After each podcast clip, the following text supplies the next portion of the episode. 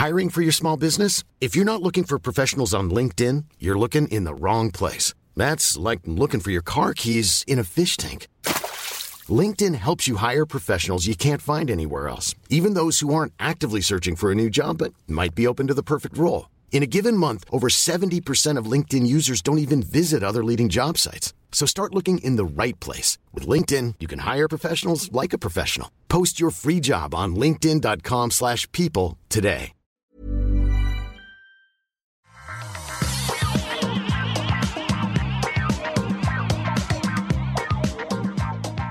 Bonjour à tous et toutes et bienvenue dans le Rendez-vous Tech, l'émission où on vous résume toute l'actu tech, internet et gadgets. Je suis Patrick Béja, c'est l'épisode numéro 483.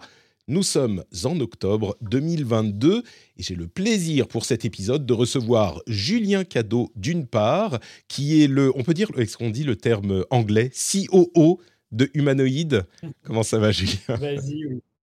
Très bien, c'est un très bon terme, COO, qui veut pas dire grand-chose et qui veut tout dire à la fois. Chief ça bien, Operating Officer. Ouais, je sais. En fait, je vais t'avouer, euh, en fait, Chief Operating Officer, officer c'est pas le CEO, c'est celui qui fait vraiment le travail derrière, c'est ça? C'est celui qui, qui s'occupe des trucs. alors, il faut pas, il faut pas, alors, il Faut pas me le dire, faut pas le dire, Ulrich, pardon. euh, voilà, Ulrich ne doit pas écouter l'émission, j'espère. mais- non, pas du tout. On, on travaille à trois euh, sur euh, Humanoid et disons que euh, j'ai un rôle plus opérationnel euh, pour m'assurer que euh, tout le monde travaille bien ensemble. C'est surtout ça. D'accord, et que tout fonctionne. Merci Julien d'être là avec nous. On a aussi pour cet épisode un, un invité un petit peu spécial euh, qui sera là pour euh, son segment spécial. C'est Pépé Garcia, l'homme le plus heureux de l'Internet. Comment ça va Pépé? Est-ce que tu es en forme? Coucou Patrick, coucou Julien. Et ben, je, je pète la forme comme gars. Je suis super content. J'arrête pas de travailler, donc il y a plein de trucs à dire, il y a plein de produits à tester, plein de voyages à, faire, des reportages partout. Franchement, j'en ai perdu mes cheveux de joie, mais c'est bonheur. J'en ai perdu mes cheveux de joie. Elle est pas mal celle-là. Euh, on, on disait avant que qu'on commence l'enregistrement, tu me disais que c'était vraiment une période intense parce que euh, pendant le confinement, il y a beaucoup de choses qui ne sont pas faites. Maintenant, les, constructeurs euh, annoncent beaucoup de choses et, font beaucoup de, de présentations. Et donc, tu es tout le temps en train de, de bosser et de voyager et de voir des trucs. Euh, donc, merci à toi de nous, de nous réserver un petit moment pour nous parler des choses. que- Oh, avec, avec plaisir. Dis-moi, je vais, tu sais, je- pour résumer ce que tu viens de dire, Patrick, c'est, carrément c'est The Revenge. Ils se vengent, les mecs. Et Pendant un an et demi, ils ont dit oui, bon, on va vous envoyer les produits par DHL. Et puis maintenant, c'est bah tiens, hé, oh, il y a un reportage à faire. Et gros, tu montes dans l'avion, on a des trucs à te montrer. C'est la vengeance. Ils sont incroyables. Donc, du coup, on n'arrête pas. Et, et bah, je suis content pour, pour la profession, je suis content pour tout le monde. Ça fait des trucs à raconter aux gens. Ça les fait également voir des, voir des trucs un peu différents. Là, j'ai mis en, ligne des reportages au Futuroscope, des trucs qui sont en train d'être. J'ai préparé des trucs. Il y, a, il y a vachement de trucs. C'est bien, et en même temps, c'est la libération d'un coup, quoi. C'est-à-dire Ouais. que ils se freinent plus. Euh, là, ils ont dit, bah, allez, c'est simple. Il n'y a plus de limite. ah bah là, c'est la, comme la chanson, hein. non, non, non, non, non, no limit. Ah, Là, ils vont à fond. Et en Eh même ben, temps, euh, ouais. Et, et ben justement, j'allais dire, euh, du coup, tu vas pouvoir nous parler un petit peu euh, de, de- des produits que tu as vus, que tu as testés. Alors, tu fais beaucoup euh, d'audiovisuel. Tu vas pouvoir nous parler euh, un petit peu des produits que tu as vus ou tu as testés. On va dire les trois euh, choses que tu as retenues ces derniers mois dans un instant quand on va lancer l'émission. Avant ça, je voudrais tout de même remercier les patriotes qui ont rejoint la formidable famille des patriotes. Depuis la semaine dernière, il y a Jérémy Martin et Arnaud qui se sont joints à nous. Merci à vous deux et merci aussi aux producteurs de cet épisode spécifique. Lancelot Desvizard et Franck Matignon, les producteurs qui ont trouvé le niveau secret sur la page Patreon. Il est difficile à trouver. hein. Donc euh, vraiment, rien que pour cette performance, on peut les applaudir. Et merci aussi de contribuer à la vie de cette émission, euh, de soutenir cette émission euh, de manière aussi convaincue. Merci à vous deux, Lancelot et Franck. Et merci à tous ceux qui permettent à cette émission d'exister. Et du coup, on va commencer avec notre première section. On a les grosses news.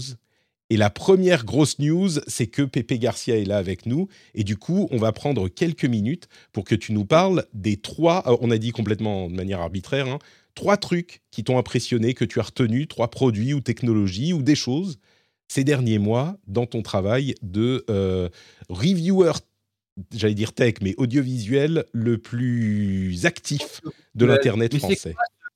Ce mot qui date de 1922, ça, audiovisuel. Non Non Alors, comment tu dis, toi? Dis-moi, dis-moi. Je ne veux pas offenser tes sensibilités. Mais, mais personne m'offense. Mais journaliste high-tech, ça, ça, résume tout. Je fais aussi du smartphone, je fais, je fais de tout. Donc, euh, non, non, audiovisuel, tu as l'impression que c'est vraiment euh, le RTF, quoi. Mais, mais j'ai l'impression, tu sais pourquoi, Pépé? Parce que j'ai l'impression que le, le, toi, ton kiff, ton vrai kiff, tu es un super audiophile et un, un, techno, comment dire, tu aimes les images les plus belles, le son le plus pur, et c'est peut-être pour ça que je me dis euh, c'est plutôt audiovisuel, parce que j'ai l'impression que ton amour éclot au plus, au plus grand quand tu parles de, de son et d'image. Mais je me trompe peut-être. Non, mais c'est bien, c'est très joli, c'est très poétique, c'est de la philosophie extraordinaire, discordesque en plus, donc c'est merveilleux. Mais merci, mais il y a ça aussi, mais moi j'aime tout ce qui est tout ce qui peut faire flipper. Moi je suis un homme d'émotion. Donc tout ce qui peut me donner de l'émotion, que ce soit de, l'image, du son, euh, même un, mixage, du HDR, tout ce qui peut me donner de l'émotion fonctionne avec moi. Un bel écran smartphone, les pliants, c'est de l'émotion, c'est des choses qui sont différentes. Donc moi je ne mets pas des cases et je dis voilà, moi j'aime les choses qui peuvent apporter des trucs aux gens, même si quelquefois c'est superflu. Mais il y a il y a beaucoup de gadgets dans l'industrie, mais même ça, ça me fait kiffer parce que j'ai un peu deux ans d'âge mental. Donc si tu veux quelque part, vaut mieux reconnaître les choses dans la vie, c'est plus simple, on avance beaucoup mieux. Et eh ben alors du coup justement, qu'est-ce qui t'a euh, donné le plus d'émotions, qui, qui t'a fait le plus vibrer ces derniers mois euh, dans les, choses que tu as vues ou oui, les choses que tu as vues ou entendues, les, les trois produits ou qui t'ont le plus euh, le plus fait vibrer? Ou technologie. Et oui, oui, alors Patrick, Patrick, Julien.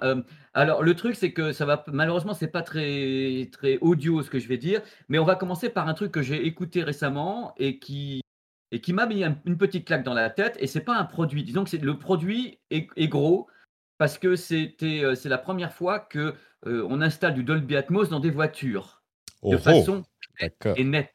Et c'est Mercedes qui s'y est collé. Et Mercedes s'y est collé en partenariat avec des gens absolument inconnus, avec Apple Music ainsi que Universal. Et des gens qui sont à la rue, ces gens-là. Euh, ils augmentent les tarifs pour vivre et tout. Donc, l'odieux l'odieux personnage. Donc, euh, je suis donc allé voir euh, Mercedes, qui en plus n'est pas au salon de l'auto, puisqu'ils ont, ils ont loué euh, le musée Rodin pour présenter leur véhicule. Et sur place, il y avait les gens de Dolby, il y avait donc les gens d'Apple Music. Et, bien sûr, je me suis pris 12 piqûres, j'ai eu du mal à m'asseoir. Et c'était absolument incroyable. Alors, le truc, c'est qu'en effet, ils ont installé ça uniquement commencer. Ils ont dit, on va commencer par installer Dolby Atmos dans les modèles les plus, les plus chers. Donc, il y a un modèle bah oui, un modèle SUV dont je ne sais plus le nom, et il y a surtout un véhicule à 250 000 euros qui s'appelle, euh, c'est Maybach. Tu dois peut-être connaître ou peut-être. Oui, les Maybach, oui, oui, tout à fait, oui, c'est des voitures euh, très très luxe. Ouais. C'est la voiture de Julien en tant que CEO, tu vois, il est. Oui, bien sûr. non, le jour, où, le jour où Maybach fera des, euh, des, des, vélos électriques, là, il s'en il payera. Hein. Ah, mais je pense. Moi, je n'étais jamais monté dans ces véhicules-là parce que je n'ai personne autour de moi qui a ça. Donc, je suis notamment monté dans la Maybach. Alors, la Maybach, le, le monsieur, c'est Florian, qui avait donc installé, qui lui est créateur de l'installation à l'intérieur pour Mercedes, qui est donc quelqu'un de Mercedes, m'a dit c'est simple, la voiture coûte 250 000 euros, l'installation, on va dire que voilà, c'est tout, tout coûte cher.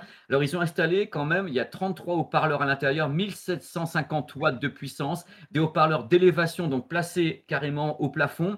Et ils ont mis un truc que j'avais jamais vu dans une voiture, ce qu'on appelle les exciters. Les exciters, ce sont des retours haptiques. Tu sais, quand tu appuies sur ton téléphone et qu'il te fait un retour de vibration, et là, tu as mmh l'exciter dans la voiture. Ça fait que tu ressens la musique de façon osseuse et viscérale, avec une qualité comme j'avais jamais entendue. Donc, euh, je, leur, ai dit un truc pour les contrarier un peu. J'ai dit, mais c'est un véhicule, quand ça roule, ça vibre déjà. Attention, pas celle-là Voilà, ils ont été offensés là. Nous, on a besoin de mettre justement des vibrations pour bien montrer qu'elle roule. Donc, c'est merveilleux. Donc, ils ont. Et moi, j'ai écouté un son qui était de folie. En plus, ils m'ont pas mis que du boom boom, ils ont mis de la guitare, voix et tout, des trucs comme Taylor Swift. Et j'étais là, j'ai sidéré. Et ils ont dit, ah, on commence par le haut de gamme et on va descendre dans les gammes. Et on veut que tous nos véhicules soient équipés de Dolby Atmos dans les, euh, dans les mois et années à venir. Je leur ai demandé, est-ce qu'il y a une demande du public? Ils m'ont répondu non. Euh, oui, pardon, tu vois. Ils m'ont répondu oui. attendez, les garçons, il y a Ils m'ont dit oui, on a fait une enquête, les gens euh, veulent un bon son dans la voiture. Si vous avez besoin d'une enquête pour ça, j'ai bien sûr qu'ils veulent.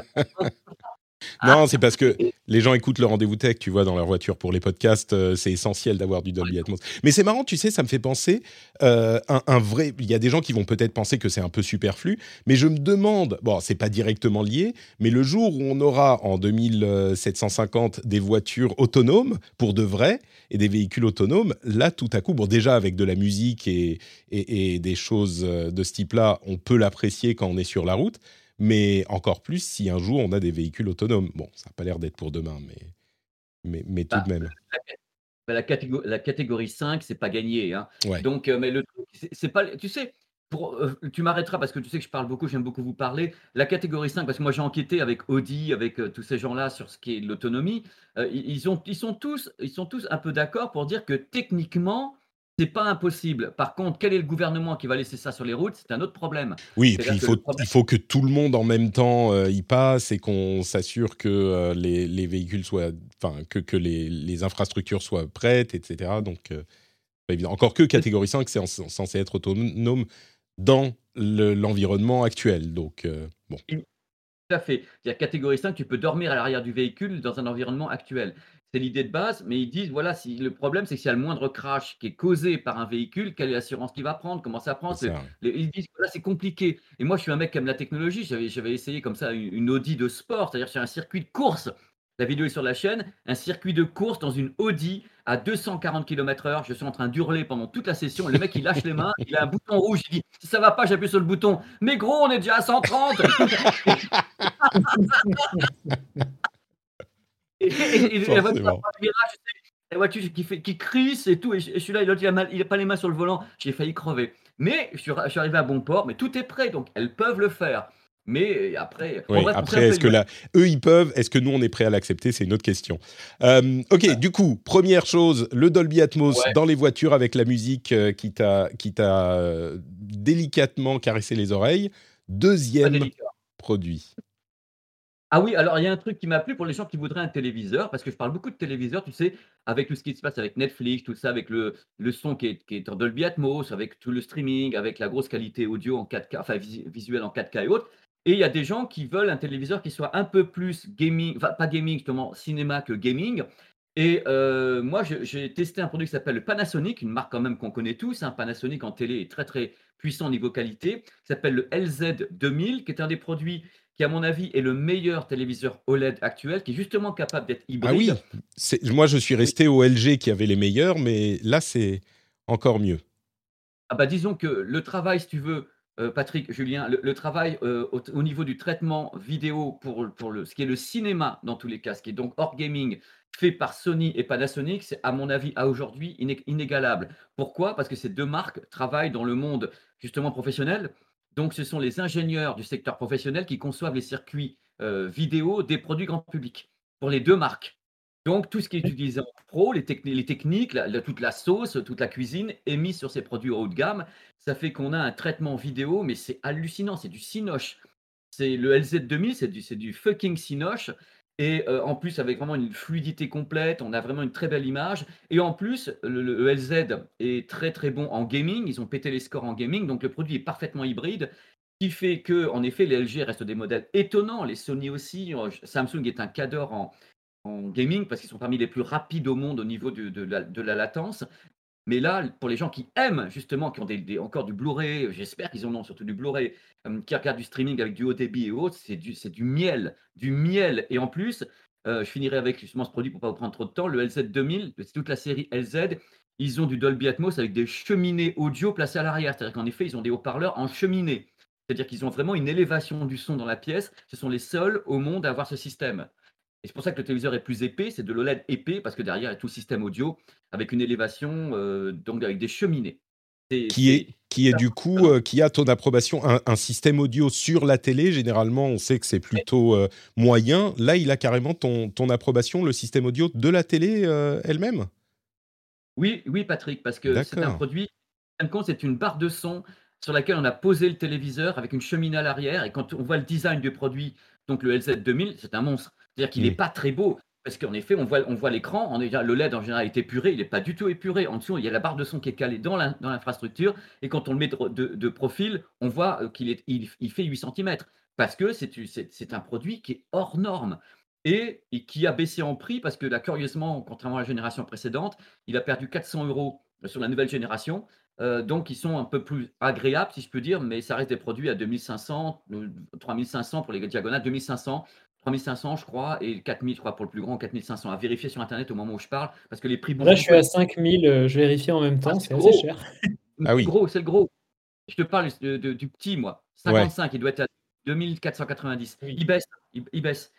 Euh, il faut voir au bout de 3-4 mois, parce que là, les produits ont été lancés euh, au mois, de- je crois qu'ils sont au mois d'août, donc enfin, au mois de juillet. Donc, ils ont les temps de, de mise en stock. Je pense que pour la fin de l'année, ils auront beaucoup baissé. Mais pour les gens qui veulent un bon produit hybride, je, je dis waouh, quoi. Waouh. Voilà, Patrick, euh, Panasonic Julien. LZ 2000. euh, du coup, Yes. toi, tu, tu- tu- tu le recommandes? D'après ce que je comprends, il est bon en, en gaming avec une bonne latence, mais c'est surtout pour la qualité de l'image que tu, que tu l'apprécies, quoi.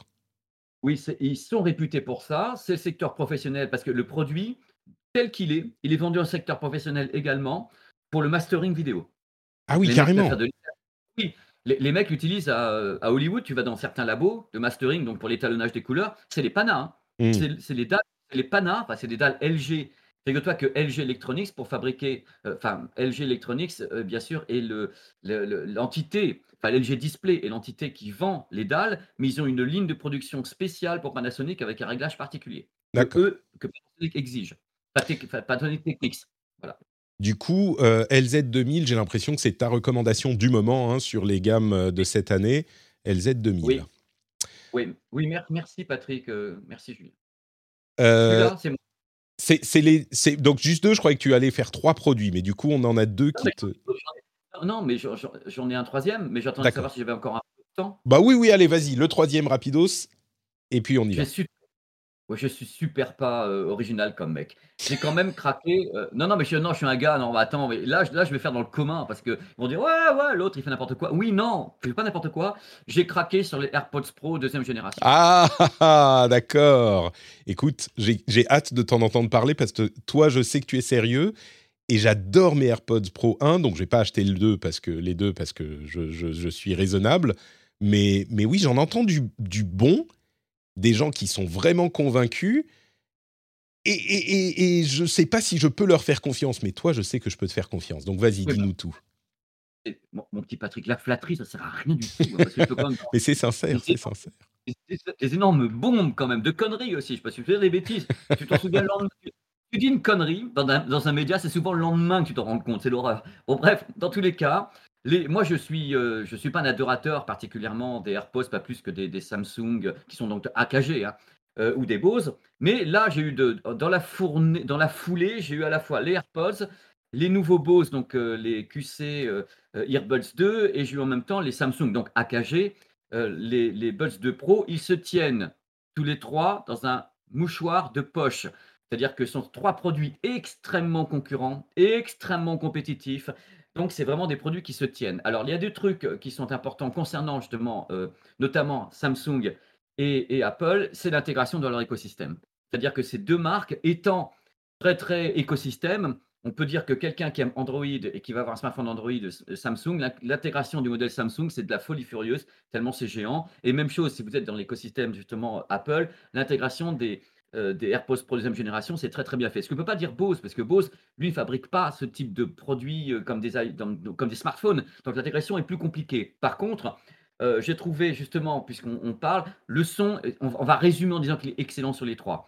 Par contre, j'ai trouvé justement que, les, que Apple travaille très très bien quelque chose qui est un petit peu factice, mais qui est tellement flatteur que tout le monde est là, oh là là, même moi qui suis pourtant avec les casques audio à 10 000 boules sur les oreilles, je leur dis, mais, oui, mais ça fonctionne, ce qu'ils appellent le computational audio. Alors, c'est un truc où on sait qu'on prend le signal audio, donc par le Bluetooth, et derrière, Apple fait ce qu'il sait faire, c'est-à-dire traiter un signal numérique. Et dans le cas présent, il est enjolivé, il est peaufiné, il est travaillé. Et ce résultat, il est vachement agréable. C'est-à-dire que j'écoute les, les, AirPods Pro parce que je les ai quand même à chaque fois 15 jours sur les oreilles pour chaque produit euh, dans Paris et ailleurs. Et je me dis, mais c'est complètement faux, mais qu'est-ce que c'est bon? Donc le truc, il est. Le truc, il est génial parce que c'est dynamique, il y a du grave, les voix sont mises en avant, les guitares, l'aigu est affiné par rapport au, au précédent, c'est-à-dire qu'ils ont fait une montée euh, par rapport au précédent qui n'est pas spectaculaire, mais ils ont, ils ont rendu l'aigu encore plus fin, donc encore plus flatteur. Ils ont fait monter un petit peu le niveau des voix sur les, sur les chanteurs et le grave est encore plus soutenu. Attention, c'est pas la même électronique, c'est pas les mêmes haut-parleurs, ils ont vraiment changé des trucs. Donc le son est encore plus flatteur et agréable que les 1, que, les premiers. Mais ça ne veut pas dire que les premiers sont à jeter, loin de là, ça reste excellent. Mais on sent qu'ils ont, ils ont euh, push the envelope, comme disent les Américains. Tu vois, ils ont monté le truc en disant tiens, on va, t'en mettre un peu plus. Hein. Donc, euh, mais pas trop. C'est parce que souvent, on, a l'impression que, euh, sur en particulier sur les basses, euh, les, constructeurs ont tendance à abuser un petit peu. D'ailleurs, même euh, Apple le fait avec ses, beats. Là, ça reste agréable. C'est pas qu'il qu bourre à fond. Oui. Quoi. Oui, en plus, les trois produits ayant des égaliseurs dans l'application, on peut changer ce qu'on veut. Mmh. Mais naturellement, il faut savoir que globalement, depuis maintenant, j'ai remarqué depuis, depuis trois ans, toutes les marques, dites même de IFI, c'est-à-dire les marques de fidélité, poussent sur le gras parce qu'il y a une demande du public. Et mmh. notamment le mixage change un petit peu aussi. Les ingé sons poussent un peu plus quelque part. Les gens sont habitués à un son plus, plus, plus violent, mais on peut corriger avec les égaliseurs. Mais globalement, c'est vrai que Apple le fait, Bose pousse sur le grave, Samsung aussi, enfin AKG.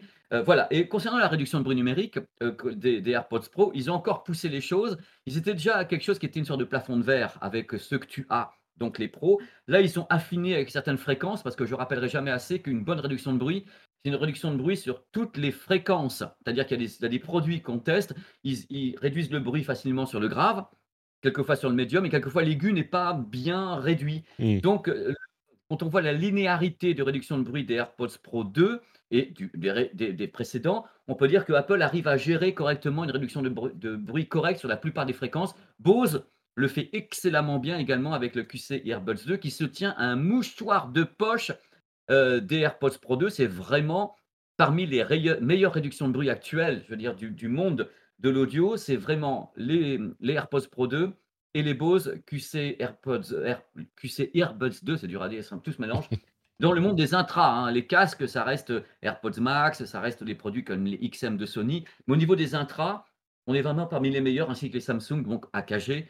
Euh, voilà, ces trois produits. À vrai dire, j'ai presque du mal, Patrick, euh, Julien, j'ai presque du mal à les départager franchement, ces trois-là, mmh. donc les Samsung, AirPods et Bose, parce qu'ils arrivent au même moment, avec les mêmes technologies, avec la même mouvance sur la signature sonore.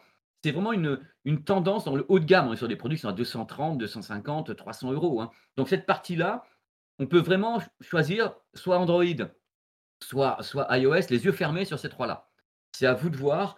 Mais j'ai beaucoup aimé l'AirPods Pro 2 parce que j'ai trouvé qu'il m'isolait énormément d'une façon presque dangereuse. Il faut vraiment mettre les modes transparents dans la rue parce que là, maintenant, on arrive à un tel niveau d'isolation que ça devient tu dangereux. Tu vas pas entendre les voitures qui, qui arrivent. Quoi. Aux gens d'activer les modes mmh. transparents. Et, pour finir, euh, je tiens à dire un truc concernant les AirPods et Samsung, c'est qu'ils ont des modes d'accessibilité, c'est important pour les gens.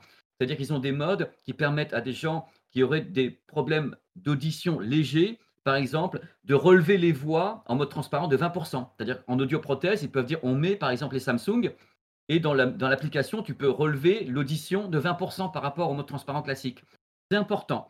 On peut également utiliser un, une oreillette ou l'autre au choix et gérer une oreillette seulement, mettre une réduction de bruit sur une seule. Quelqu'un qui aura un problème d'audition sur une, oreille et pas l'autre peut l'utiliser en utilisant un seul, euh, un seul buzz dans une oreillette et la gérer. C'est important l'accessibilité et notamment Apple et Samsung travaillent beaucoup dessus Bose un peu moins. Donc voilà. D'accord. C'est bien également. Super, bah écoute, euh, tu, ne facilites pas mon envie de, de, oh. craquer pour les AirPods Pro 2, mais non, je vais, je vais rester raisonnable. J'ai déjà les 1, ils sont très bien. Euh, ah non, Merci beaucoup, Pépé. Euh, c'était très sympa d'avoir ton intervention pour euh, ces sujets qu'on évoque peut-être un petit peu moins dans le rendez-vous tech. Généralement, vraiment, la, tech consumer, les produits, à part les smartphones et les, et les ordinateurs, euh, souvent, on est un petit peu moins présent. Donc, merci de nous avoir livré tes, coups de cœur. on va te laisser repartir, du coup, en Maybach Dolby Atmos vers, oh vers tes rendez-vous. Moi, je t'ai jamais monté là-dedans de ma vie. Hein. Quand je suis monté, tu sais, il y en tu sais, avant de finir, ils, m'ont fait un sketch. Alors, tu sais, Florent est arrivé, m'a ouvert la porte arrière, me dit Ah, c'est comme si j'étais une superstar. Moi, je n'ai jamais fait ça de ma vie, donc je suis rentré dans le truc avec, tu sais, les fauteuils sont super, beaux. J'étais, j'étais... Pour finir, il y a un truc important sur le système Dolby dans, la Maybach. Il y a un logiciel qui permet d'envoyer le son uniquement sur tel ou tel siège. C'est-à-dire qu'en effet, tu décales euh, la partie binaurale. Et par exemple, tu es assis sur le siège, il n'y a, que quatre places, hein. tu es assis sur tel siège et tu as le tableau de bord qui te dit voulez-vous mettre le son sur tel, tel, tel siège? Et il te décale. Le Dolby Atmos, c'est l'endroit où tu es. C'est quand même oufissime. Tu sais, quand, je, quand je, je, suis dans ma Maybach et que mon chauffeur euh, me conduit à mon prochain rendez-vous, je veux le son spécifiquement pour moi. Faut pas déconner. Donc euh, oui, je comprends bien. C'est impressionnant en tout cas. C'est effectivement assez impressionnant. La, facture est salée aussi. Oui. Donc, euh, c'est bon. Ça sera ma, vanne nulle de la fin. Merci beaucoup, Pépé, de nous avoir consacré un petit peu de temps dans ton emploi du temps euh, chargé.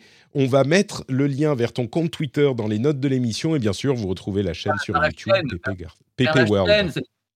Par les chaînes qui viennent me voir, les petits loulous, qui viennent me voir, ils auront des produits à pas cher à pas cher. Pépé World sur YouTube, merci beaucoup, Pépé. À la prochaine, du coup. On te laisse retourner. Merci, à bientôt. Merci tous les deux. Ciao, Pépé. ciao. ciao. Bah merci euh, à Pépé de nous avoir, euh, comme je disais, proposé un petit topo sur. Euh, bah oui, c'est des sujets qu'on traite un petit peu moins, j'avoue. Hein, et du coup, c'est toujours un plaisir d'avoir Pépé dans l'émission. Il vient nous voir de temps en temps. Et il y a une, une, telle bonne humeur qui émane de, de, ce jeune homme. C'est incroyable. Je pense que tous les gens de la scène tech euh, francophone, tu, pourras me, me, contredire si tu le souhaites, Julien, sont euh, eux, souris quand ils entendent le nom Pépé Garcia. C'est juste un bonheur. Oui, je ne contredis pas. Tu ne contredis pas, tu es d'accord. Très bien. Ah bah écoutez, on va continuer avec des sujets un petit peu plus sérieux. Je suis désolé, Julien, du coup, euh, je te fais. tu es resté très très sage. Je suis un peu désolé de t'avoir. Euh, oh, mais il, a, son espace, son espace vocal, Pépé. C'est ça, c'est ça. Mais du coup. Ininterrompable. On, a des, on a des sujets un petit peu plus, euh, allez, un petit peu plus sérieux, mais toujours avec des, des trucs qu'on n'évoque pas forcément dans l'émission, euh, à tort, je crois. Mais avant ça, je voudrais quand même vous rappeler que vous pouvez soutenir l'émission sur Patreon, patreon.com slash rdvtech pour devenir patriote de l'émission. Pourquoi devenir patriote de l'émission? Eh ben, parce que c'est comme ça que l'émission est financée euh, en immense majorité. Ça nous permet aussi d'avoir une certaine indépendance, une certaine autonomie, et euh, ça vous donne aussi des bonus, hein, des émissions totalement sans pub, sans même ce petit message au milieu, les time codes, des euh, petits contenus supplémentaires, etc., etc. Je vais faire court aujourd'hui parce qu'on a un gros programme en deuxième partie d'émission. Simplement, si vous écoutez depuis un moment et que vous appréciez l'émission, pensez-y. Ça peut être euh, une décision active, louable, je trouve, de devenir patriote et de soutenir les créateurs que vous appréciez, comme au hasard le, rendez-vous tech ou d'autres. Merci à tous ceux et toutes celles qui le font déjà. Many of us have those stubborn pounds that seem impossible to lose, no matter how good we eat or how hard we work out. My solution is PlushCare.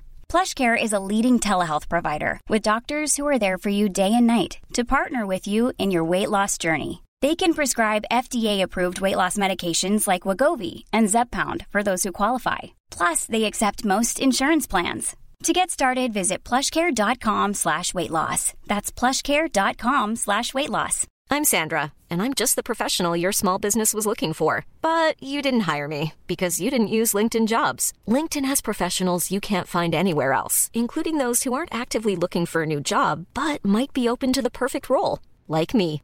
In a given month, over 70% of LinkedIn users don't visit other leading job sites. So if you're not looking on LinkedIn, you'll miss out on great candidates like Sandra. Start hiring professionals like a professional. Post your free job on linkedin.com/people today.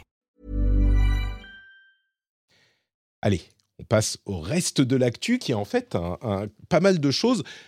On va faire un peu lightning round euh, pour tout ça parce qu'il y a d'abord des sujets que euh, je voulais traiter qui sont divers, mais parler un petit peu de la tech en dehors de l'Occident, juste pour vous donner une, une petite idée des choses qui se font avec Android Go.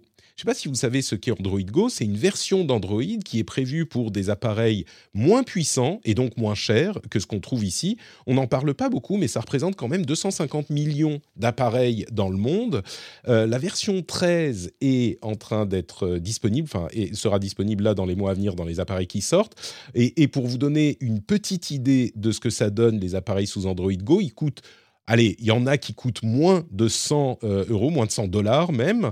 Euh, et il fonctionne sur des machines qui ont 1 giga de RAM jusqu'à Android 13 et Android 13 euh, Go, c'est 2 gigas de RAM. Donc c'est vraiment des toutes petites machines et c'est des machines qui sont hyper populaires évidemment dans les pays où on a un petit peu moins de moyens, comme par exemple en Inde où on a également un autre produit qui m'a paru intéressant, c'est le GeoBook c'est un laptop, un ordinateur portable euh, fabriqué par Gio, qui est un énorme euh, euh, géant des télécoms dans le pays, qui s'est lancé il n'y a pas si longtemps que ça et qui coûte, qui est en fait un laptop qui est allé avec des performances, des capacités techniques évidemment limitées, mais qui coûte entre 130 et 190 dollars, en fonction de si on a comment dire, une réduction par son opérateur ou pas. Et bien sûr, comme c'est un opérateur qui le fabrique, il a une carte euh, SIM 4G LTE euh, intégrée directement. C'est pas une bête de course de nos standards, par nos standards. Il a un écran 11 euh, pouces qui est en 1366 par 768, 2 Go de RAM, un processeur 2 gigaoctets avec 8 cœurs. Bon, c'est une machine qui fonctionne euh, et qui tourne sur un OS forqué d'Android, donc qui fonctionne avec des applications Android, mais c'est un portable à, euh, bah, comme je vous le disais, avec la réduction de certains partenaires, moins de 150 dollars, et c'est des choses qui évidemment sont populaires dans les pays où on a un petit peu moins de, de, comment dire, de, bah, de moyens. Euh, en Inde notamment, c'est des choses qui se, qui se vendent très bien à côté de ça, on a Microsoft qui publie enfin une roadmap pour son euh, subsystème Android subsystem. Donc le fait de pouvoir faire tourner des applications Android sous Windows, c'est disponible en test pour le moment, mais ça va commencer à euh, arriver de manière un petit peu plus sérieuse dans les mois à venir. Puis au niveau du matériel, puisqu'on parle de matériel, il y a l'USB 4 V2 qu'ils ont choisi de ne pas appeler USB 5, qui double les débits, euh, qui peut monter jusqu'à 120 gigabits, mais en gros 80 gigabits euh, euh, dans les deux sens, et les processeurs Intel Raptor Lake, euh, les, nouveaux, qui sont compétitifs avec les processeurs AMD. Alors ça fait beaucoup de matériel tout ça. Julien, est-ce que toi, tu t'intéresses un petit peu à ce qui se passe dans les, dans les pays bah, non occidentaux? Justement, tu connaissais Android Go, tu connais les, les GeoBook, les, les laptops de ce type-là, ou, ou, pas du tout? Complètement, oui, oui, oui. c'est des c'est une autre manière de faire de la de la tech qui est assez intéressante parce que, finalement, nous, on a une, ah, si je prends un exemple personnel, mais qui va, faire écho chez tes auditeurs et dans ta communauté, mais c'est vrai que j'ai un ordinateur depuis que, je suis, enfant, que j'ai construit tout seul et c'est vrai que l'ordinateur, de bureau, ça a été ma première porte vers l'informatique. un énorme ordinateur sans internet, hein, on va pas se mentir, la tour, le clavier, l'écran etc. Et petit à petit, je suis arrivé, euh, j'ai fait suivi l'évolution de, l'informatique euh, comme tout le monde euh, en France et, en Europe. j'ai eu un ordinateur portable, j'ai eu un smartphone, j'ai une montre connectée. Enfin, j'ai tous ces devices qui sont pour moi des extensions de l'informatique que j'ai connue quand j'étais petit. Et c'est vrai qu'on a une autre manière de, s'équiper qui a été, qui a été extrêmement populaire. Et tu l'as dit, hein, c'est plutôt l'Inde qui est notre euh, notre modèle euh, là-dessus, c'est que euh, finalement le premier outil informatique que les adolescents, voire les adultes, hein, ont utilisé en, Inde, c'est un smartphone. Et à ce niveau-là, ça change beaucoup la perception de, ce que doit être l'informatique. C'est-à-dire, par exemple, j'imagine simplement tous les sites Internet qui sont accessibles, toutes les applications ne sont pas des, des, héritages euh, d'un web qui est euh, horizontal, mais euh, sont directement pensés pour être du vertical et pour être sur des réseaux qui sont bien moins développés que notre 5G ou notre 4G à l'époque. Hein. Donc on était sur, je me souviens qu'Android Go, ça avait été un, petit peu comme Facebook qui avait fait ça aussi avec des smartphones et un, système d'exploitation qui était très Facebook centrique. Hein. Alors du coup, ça ressemblait au WAP les, les, petits vieux se souviendront de ça. donc ça ressemblait un peu au WAP, mais en gros, c'était possible de, d'aller sur cet Internet avec des connexions qui sont similaires au Edge. Donc on pouvait avoir un accès à une culture qui finalement demande beaucoup de ressources quand on y pense, avec des terminaux extrêmement simples euh, et euh, extrêmement peu demandeurs euh, côté, côté réseau et côté énergie. et je trouve que c'est vrai que ça se développe. C'est quand on, quand on voit ce qu'est un. Finalement, c'est une sorte de rattrapage technologique parce que si la situation est comme ça, c'est que l'Inde, par exemple, est arrivée très tard dans, dans, dans, les technologies de l'information. c'est nécessaire de passer par des, des, produits comme ça. Maintenant, ils ont un marché qui est, qui, est absolument unique. Euh, sur la, sur, euh, sur, dans le monde entier. Ah bah c'est sûr que la taille euh, du pays, parce que la Chine c'est évidemment très différent vu le, vu le, le, système politique, mais la taille du pays est particulière. on, nous dit dans la chatroom c'est mobile first, est-ce qu'on fait des, des progressive web apps? Mais non, c'est mobile only. C'est ça qui est difficile et c'est pour ça que j'en parle aujourd'hui. J'ai disais on fait un petit détour par l'Asie. Euh, et je dis l'Asie parce qu'on parle beaucoup d'Inde. On pourrait dire des choses à peu près similaires sur l'Afrique, euh, qui est également euh, très mobile-centrique. C'est mobile only. Il n'y a pas d'autres euh, moyens d'accéder à Internet dans d'énormes parties de, ces, de ces pays et de ces continents, dans le cas de l'Afrique. Mmh. Et, donc, tout est pensé juste pour le mobile. et même quand nous, on pense à l'ubiquité du mobile chez nous, on a tendance à pas avoir le recul ou la perception nécessaire pour voir comment ça se passe dans un pays où euh, simplement il n'y a pas d'ordinateur. C'est, pas, euh, ça n'existe pas. Et il y a énormément d'outils qui, qui ont été développés euh, avec ces, ces, équipements à l'esprit. Et quand on parle de l'Afrique notamment, c'est sans doute le, cas en Inde aussi. mais moi, je pense tout de suite à M-Pesa, qui est un système de paiement.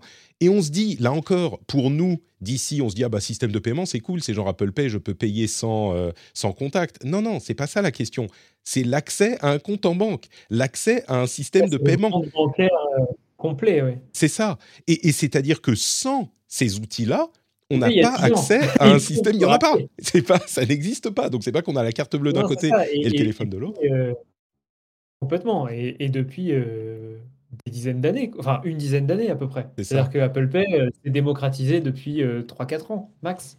Ouais, et, dans ces, dans ces zones-là où les outils sont essentiels, les systèmes de paiement qui n'ont pas, peu importe que ça soit sans contact ou pas, c'est juste qu'on a le compte en banque et on peut envoyer des paiements à différentes personnes, euh, se, sont, développés avec ces outils-là. On a tendance à oublier euh, leur importance. Euh, ok, on va parler quand même un petit peu d'Apple et de cette présentation des nouveaux iPads qui ont été quand même un petit peu décevants. ils ont moi je trouve. Ils ont donc euh, la semaine dernière présenté leurs nouveaux iPads, un iPad euh, nouvelle génération et des iPads Pro. Euh, le nouveau a des petites nouveautés. Les iPad Pro ont des petites nouveautés. iPad Pro M2, iPad 10e génération avec la caméra sur le, côté long. Donc si on est en mode paysage, bah, on, regarde du bon côté quand on est en meeting. Il y a de l'USB-C sur l'iPad 10e génération, ce genre de choses. Et il fonctionne avec le, le, même stylet première génération qui est en Lightning, donc ils font encore un adaptateur ridicule dont tout le monde se moque avec raison, mais quand même. Euh, moi, c'est pas ça qui m'a vraiment intéressé parce que les iPads, bon, bah, c'est des nouveaux, iPads, ils n'ont pas de choses folles. Ah oui, l'iPad Pro a une fonctionnalité euh, survol du, de, l'écran avec le pencil et donc l'iPad repère que votre pencil est juste au-dessus et donc peut avoir des petites interactions euh, comme ça. Bon, ça ne change pas la face du monde. Moi, ce que je retiens, c'est qu'ils ont fait une mini vidéo de présentation euh, de 9 minutes qui était en fait euh, une présentation sans grosse keynote. Ils ont fait une présentation de 9 minutes, alors sans les exécutifs, hein, sans Tim Cook, sans tous les gens qui sont venus présenter, mais ils ont présenté leurs produits comme euh, on peut le faire dans le domaine du jeu vidéo, par exemple, faire mettre une vidéo, comme le fait beaucoup Nintendo notamment, mettre une vidéo pour présenter les produits qu'ils veulent présenter et tout le monde les regarde. Et d'ailleurs, je ne vais même pas vous la montrer, cette vidéo, sur le live sur Twitch, parce que euh, Microsoft, Apple fait fermer, enfin fait striker, fait supprimer toutes les vidéos qui utilisent des extraits de leurs vidéos, ce qui fait qu'on ne peut pas commenter en utilisant leur contenu. Bon, euh, journalistiquement, moi je trouve ça moyen, mais peu importe. Les choses que je retiens plus, il y a euh, allez, trois choses. D'abord, la baisse de prix de l'Apple TV, la nouvelle version de l'Apple TV 4K, a baissé de prix de manière significative à 150 euros en France, je crois, au lieu de 250, quelque chose comme ça, 129 aux États-Unis. Et c'est hyper important parce que ça dénote de la stratégie d'Apple qui veut conquérir un nouveau marché, qui est celui des euh, télévisions, avec notamment son euh, service Apple TV mais pas que, hein, parce que Apple TV est disponible un peu partout, euh, mais vous faire rentrer dans l'écosystème, je pense. Donc ils ont arrêté de vendre ces trucs plus chers. Bon, pour compenser, ils ont augmenté les prix en Europe de leurs services comme Apple Music, Apple TV+, Apple One, etc. Donc soyez prévenus, ça va vous coûter plus cher. Puis l'autre chose et importante... Attention à la Attention à la, la baisse de prix, euh, on perd euh, le port Ethernet, donc euh, c'est quand, même un- c'est quand même un sujet, micro-sujet, mais quand même. Et Ouais, surtout, on perd la compatibilité. Alors, Et on, ça, a, on a la compatibilité. Matter, ça je savais pas, d'accord. Et ouais, ça c'est la, c'est la grande surprise qu'on a eue, c'est que Apple est donc dans ce consortium de, de, de- comment dire, de, de- d'acteurs de la tech qui crée un format euh, euh, Maison interopérable de domotique, connecté ouais. pour la maison, euh, de domotique. Et euh, d'après ce que j'ai ce que j'ai lu, on n'a pas encore reçu l'Apple TV 4K, donc on n'a pas encore testé, mais la grosse différence entre celle qui coûte cher, parce qu'il y en a quand même une qui coûte cher, et celle qui coûte pas cher, c'est que euh, il y en a une qui est compatible euh, Matter et l'autre non. Et donc ça, à quoi à, à même pas un mois de la conférence Matter qui est censée lancer euh, vraiment le, le protocole et avec une, co- une communication qui va être probablement énorme autour de ça. En gros, c'est ce qu'on attend depuis, depuis 5-6 ans. Sortir un device qui n'est pas compatible alors que tous les devices Apple depuis le HomePod mini sont compatibles, euh, je trouve que c'est euh, mettre un- des bâtons dans les roues au consortium. Quoi. C'est surprenant, effectivement. Écoute, je ne, je ne savais pas.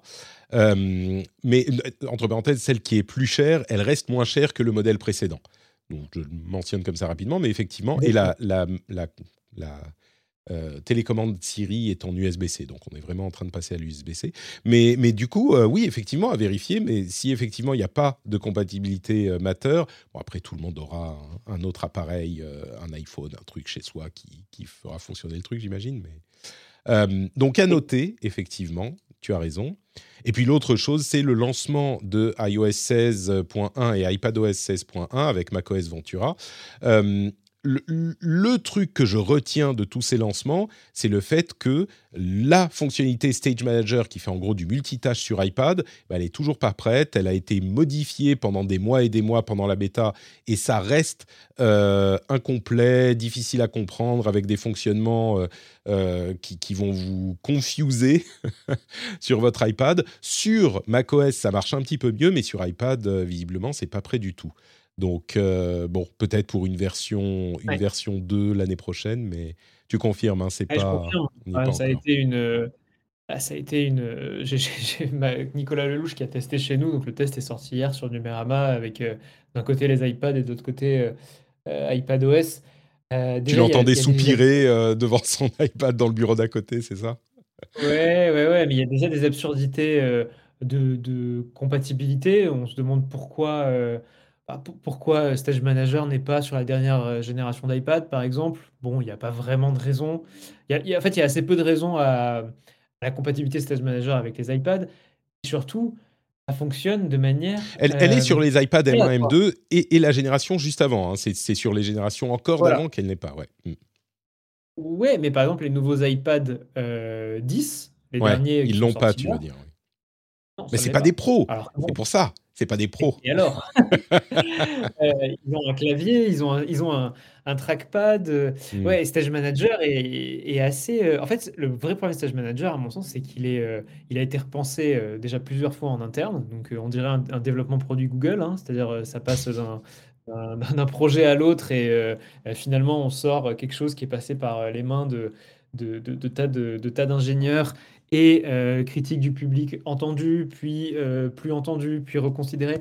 Et, et du coup, il y a des choses qui sont complètement absurdes, typiquement la gestion de vos fenêtres, que vous soyez sur un logiciel ou un autre, application Apple comprise, vous n'allez pas pouvoir les redimensionner de la même manière, ou les ajouter dans, dans un endroit de l'écran de la même manière. C'est pas Apple, en fait. C'est Il y, a, il y a un peu un côté euh, sorti à la va-vite euh, qui me rappelle Mm. euh, le fiasco Apple Maps, Apple Plan du coup de ses premières, ses premières moutures. Je pense pas qu'on aura un mot d'excuse de, de Tim Cook cette fois parce que on va pas se mentir, c'est l'iPad et c'est pas de la cartographie et il y Ouais. aura pas des gens qui vont se retrouver dans des talus en suivant des, des routes d'Apple Maps, mais c'est de la bêta quoi. Ouais, c'est vraiment. Bah, le truc, c'est que ce que je dirais, c'est que c'est une, euh, une refonte euh, d'interface ambitieuse pour amener du multitâche sur l'iPad sans euh, le transformer en système d'exploitation, enfin en, interface classique d'ordinateur. Clairement, c'est pas prêt. Euh, c'est pas. Et puis il y a des trucs bizarres comme euh, des, des, des morceaux d'interface qui se retrouvent au mauvais endroit. Quand on lance euh, un lien, ça va le lancer dans une fenêtre qui est en fait dans un Mm. autre groupement de fenêtres. Enfin, c'est au-delà du fait que techniquement la chose ne, ne fonctionne pas parfaitement, ce qui est le cas. Euh, il y a des problèmes de philosophie de design en fait qui font que les, les- le fonctionnement de euh, cette euh, interface est, est- je sais pas comment dire en français, j'ai un trou confusing quoi. C'est c'est pas un fonctionnement où l'action que tu fais va te donner le résultat que tu attendrais. Et, et ça en design, c'est Exactement, et tu as ça par exemple, exemple tout bête, euh, euh, quand tu as deux, deux applications sur un stage et que tu as par exemple Safari dedans, tu as ta galerie de l'autre, euh, si tu veux faire un glisser-déposer d'une photo, et ben, euh, Safari va être une sorte d'image euh, verrouillée euh, Mm. de Safari, et donc ta photo, tu la glisses-déposes sur Safari, et ça fait rien.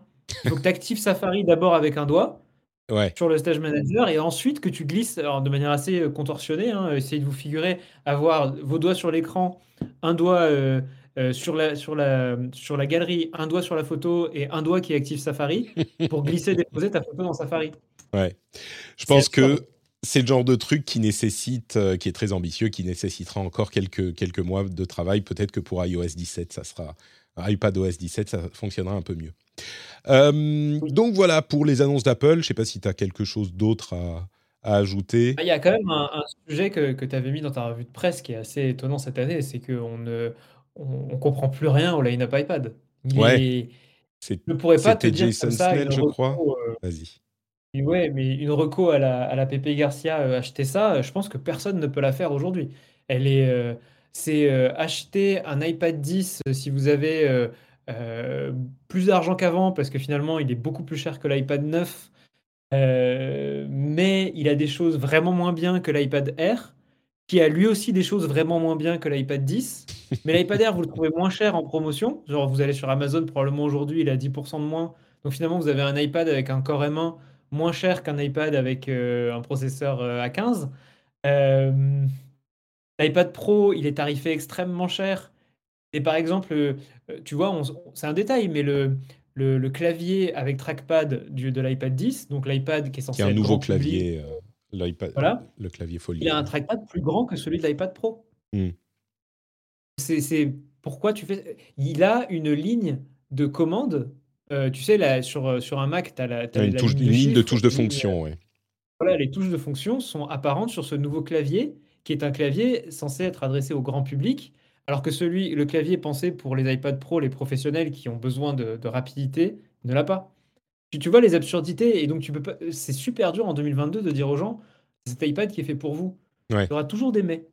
Et ça, je trouve ça vraiment bizarre. C'est Ouais. c'est assez rare euh, qu'une année soit aussi confuse euh, chez Apple. Et je pense qu'ils sont vraiment dans une, euh, une reformation un petit peu de leur gamme qui va peut-être euh, devenir euh, moins, euh, moins idiote en 2023. Ouais, je pense qu'il y a effectivement une refonte de la gamme euh, qui va arriver. Peut-être qu'il y a des nouveaux iPad euh, Pro qui sont euh, avec un design un tout petit peu différent, ne serait-ce que la, caméra au milieu euh, de la, du côté long pour les meetings, ne serait-ce que ça, on, on imagine que ça va arriver. Euh, on nous dit dans la chatroom, oui, c'est un peu comme la ligne des, des, des téléphones avec les 14, 14 Pro, 14 Pro Max Turbo Alpha. Je suis pas tout à fait d'accord parce que les, les téléphones, il y a les normaux 14 et les normaux Pro, enfin, et les Pro, euh, il y a deux modèles de chaque, donc ça va. Là, vraiment, sur les iPads, on a les normaux, les mini, les Air, les Pro, et les fonctionnalités se recoupent euh, et se chevauchent complètement. Donc c'est vrai que c'est beaucoup plus difficile de recommander un, un iPad. Là où je euh, rejoins notre, euh, je rejoins l'auditeur qui a, qui a, parlé de ça, c'est que les iPhone 14 sont aussi très confus. C'est un mmh. Produit qui vaut cher, qui n'a pas de très très grandes améliorations par rapport à l'iPhone 13. Et bon, qu'est-ce qu'on en fait en fait de ça quoi? Qu'est-ce qu'on bah, recommande aujourd'hui? ça, sent vraiment les produits qui ont été sortis parce qu'il faut un renouvellement annuel et qui n'ont pas énormément à proposer. Je pense que l'année prochaine, ça sera un petit peu plus convaincant. Mais sera réglé. Et ajoute à ça une crise, une crise mondiale qu'on connaît et Apple qui s'est fait plaisir avec les prix, ce qui fait que même les vieux produits ont été augmentés. Donc, tu as un iPad mini qui a pris, qui a pris je crois, une centaine d'euros tu, dois acheter un iPad mini à 659 euros aujourd'hui. C'est hallucinant, en fait. Bon, écoute, je crois que euh, du côté de, Google, ils sont un petit peu plus inquiets que toi sur la solidité d'Apple. Euh, parce que c'est un truc qu'on disait euh, malgré tout, malgré les, problèmes qui sont difficiles à nier, de, clarté sur la gamme d'Apple. Leur succès euh, indécent est, indéniable. et on disait, bah oui, Apple est en train de conquérir des parts de marché et Google, à côté de ça, dans le matériel, ils sont euh, hésitants, c'est une manière gentille de le dire, euh, et il y a des rapports qui nous apprennent que visiblement Google est inquiet euh, de la puissance d'Apple, et du coup c'est pour ça qu'ils sont en train de se reconcentrer sur euh, leur, matériel euh, pour offrir quelque chose en parallèle de Samsung, pour offrir quelque chose qui soit compétitif avec euh, les offres, je dirais, de matériel, mais aussi d'écosystème d'Apple. Donc ça, c'est juste un petit indice, hein, c'est des sources qui nous le, qui nous le disaient. à côté de ça, on a des informations sur YouTube, toujours en parlant de Google, une statistique intéressante il y a aujourd'hui autant de gens qui regardent YouTube sur les télévisions que sur d'autres appareils. Alors, ça ne veut pas dire que... Donc, on a 20 euh, millions de Français qui regardent YouTube sur la télévision et, et, 40 millions en tout. Alors, les gens qui regardent sur leur télévision regardent certainement aussi sur euh, d'autres appareils, mais c'est important parce que YouTube sur la télévision, bah, ça commence à peut-être venir chatouiller, menacer, titiller les acteurs traditionnels de la télévision. Si 20 euh, millions de personnes regardent YouTube sur la télévision aussi, c'est du temps qu'ils ne passent pas. Là, pour le coup, il n'y a plus à tortiller. C'est du temps qu'ils passent pas à regarder d'autres choses, des chaînes traditionnelles sur la télévision. Euh, on apprend aussi qu'il y a 100, 5000 chaînes françaises, enfin en France, qui ont plus de 100 000 abonnés et 500 qui ont plus d'un million d'abonnés. Donc euh, c'est un, un, écosystème extrêmement riche. Euh, je continue peut-être un petit peu avec des sujets un petit peu plus difficiles du côté de Google toujours il y a une étude qui a montré que sur YouTube, contrairement à ce qu'on pense, c'est étonnant, mais une étude a montré que euh, si YouTube euh, euh, recommande effectivement des contenus plutôt à droite, donc plutôt conservateurs, quelles que soient votre, vos tendances politiques, aux, spectateurs, enfin aux gens qui regardent YouTube. C'est une étude aux États-Unis, hein, donc spécifiquement, mais il montre qu'effectivement, on vous recommande des contenus qui sont plutôt à droite du spectre politique, mais un peu à droite. L'étude en question euh, confirme la chose, mais infirme l'idée que ils vont, alors au-delà évidemment que ça peut arriver, mais euh, infirme l'idée que euh, YouTube va vous orienter systématiquement vers des contenus extrêmes. Euh, et les, chercheurs expliquent l'orientation à droite par le fait que euh, bah, chez les conservateurs, on a peut-être tendance à faire un petit peu plus de euh, sensationnalisme et du coup, ça fonctionne avec l'algorithme. Donc ça, c'est une. Je te, je te, donne la parole dans une seconde. Je finis juste sur YouTube et Google. les républicains aux États-Unis ont lancé un procès à Google pour Gmail. Vous vous souvenez que euh, on vous informait, enfin on vous disait il y a quelques semaines que euh, le Parti républicain aux, États-Unis était très mécontent du classement en spam des emails de campagne qui étaient envoyés euh, par, enfin à des, électeurs qui utilisent Gmail. Donc Gmail les plaçait en, en, spam parce que les pratiques étaient un peu spameuses avec des graphiques et des fréquences d'envoi qui étaient importantes, plusieurs mails par jour, parfois beaucoup. Et Google donc avait fait un programme pour réguler tout ça dans, lequel le Parti républicain a refusé d'entrer. Et maintenant, il faut un procès.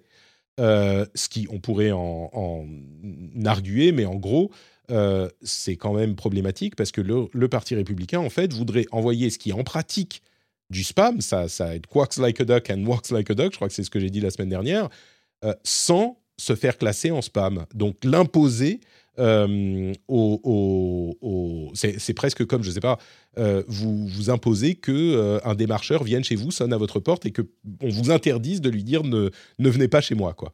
Bref, dernière chose dans ce domaine, il y a encore une autre recherche qui était intéressante.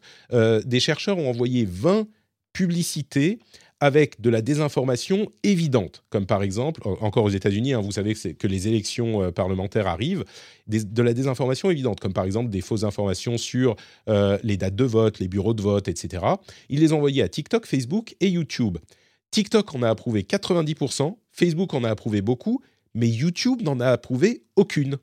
Donc euh, là encore, c'est pas pour euh, faire plaisir à Google et YouTube, mais c'est intéressant de voir que, euh, en l'occurrence, sur cette, cette recherche spécifique, YouTube a eu un bon travail de modération sur les publicités. Alors ça fait beaucoup de, sujets différents. Je suis désolé, Julien.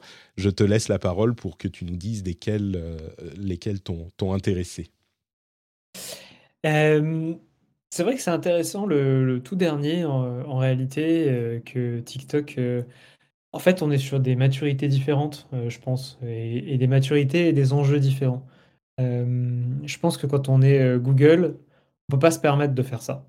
Mmh. Euh, quand on est TikTok, encore en croissance, qui rafle évidemment, enfin qui a des scores de croissance à deux chiffres, qui aussi est opéré, certes, en Europe et aux États-Unis par des entités, locales, mais ça reste une, application chinoise, hein, qui a pas non plus encore de euh, qu'il n'y a pas eu de, de, de, scandale de ce type euh, euh, dans son pays parce que bah, le peut pas. Hein. On a vu le, comité du, Parti communiste chinois qui, s'est terminé. C'était pas des élections, hein. donc donc c'était. il n'y a pas eu vraiment ce genre de scandale et de prise de, considération de, de, ce qui est une fake news et de ça, forcément ça, disons son impact sur la société à moyen et long terme. Du coup, ça m'étonne pas du tout comme chiffre. Euh, et que YouTube ait changé euh, par rapport à, 2018, 17-18, quand on a commencé à parler de ça. Euh, je trouve que c'est une, voilà, un changement qui me semble assez normal dans le fond. C'est normal et c'est et, c'est positif. moi, je t'avoue que sur les, sur les 20, bon, bah, c'est bien, ils ont un, bon travail de modération. Là où c'est peut-être normal, mais de, manière un petit peu plus défaitiste, c'est que Facebook en a approuvé plein aussi, quoi. Alors, ils n'ont pas donné le chiffre exact, mais Facebook, qui pour le coup n'a pas l'excuse dont tu parles de la jeunesse et de la phase de croissance euh, de, TikTok, eh ben, ils en ont quand même approuvé plein, et on sait que c'est aussi, et peut-être même plus sur Facebook que sur YouTube, que ce genre de, de, désinformation a un effet, euh, euh, enfin, un effet, un effet, quoi. Donc...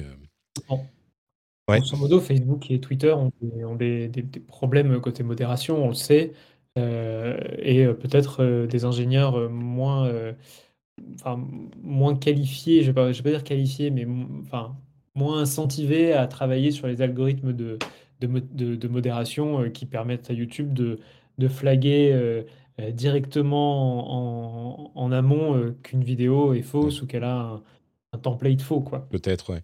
Moi, j'imagine que sur les publicités, ils ont une équipe, euh, dès que c'est classé politique, chez YouTube, j'entends, dès que c'est classé politique, il y a une équipe qui regarde ça, des humains qui regardent ça, et c'est pas le cas sur Facebook. Je, parce que la désinformation en question était tellement évidente que c'est si euh, quelqu'un le voit.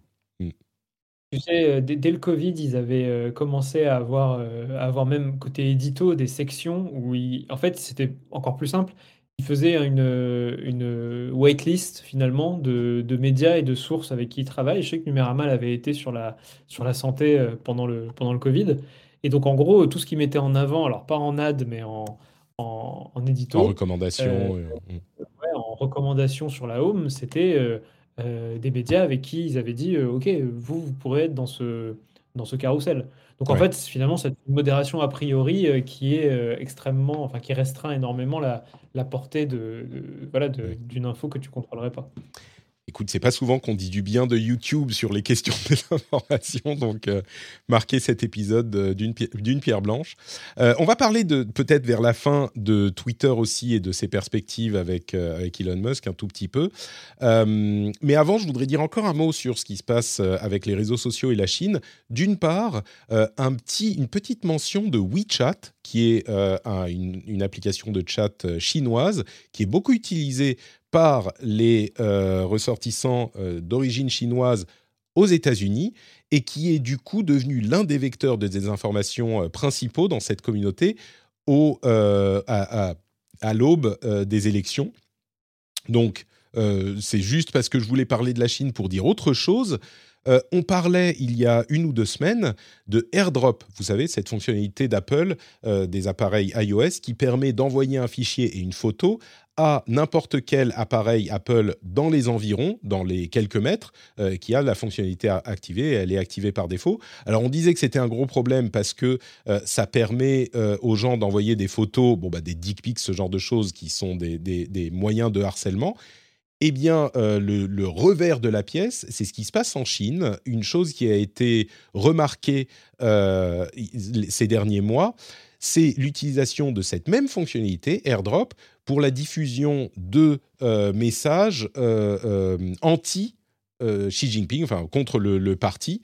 Euh, de résistance. Et du coup, comme c'est très difficile de savoir qui dans les environs a envoyé l'image, et qui est en plus une petite preview dès qu'on on vous demande si vous voulez la recevoir, eh ben, ça permet aux gens d'envoyer des images euh, sans se faire traquer, parce qu'évidemment, vous savez qu'il euh, il est, il est, il y a un, comment dire, toute une infrastructure de tracking, des, caméras, surtout Internet, etc. Et eh bien là, ça leur permet de, partager des messages contre le euh, gouvernement, ce qui est bon, une, fonctionnalité intéressante.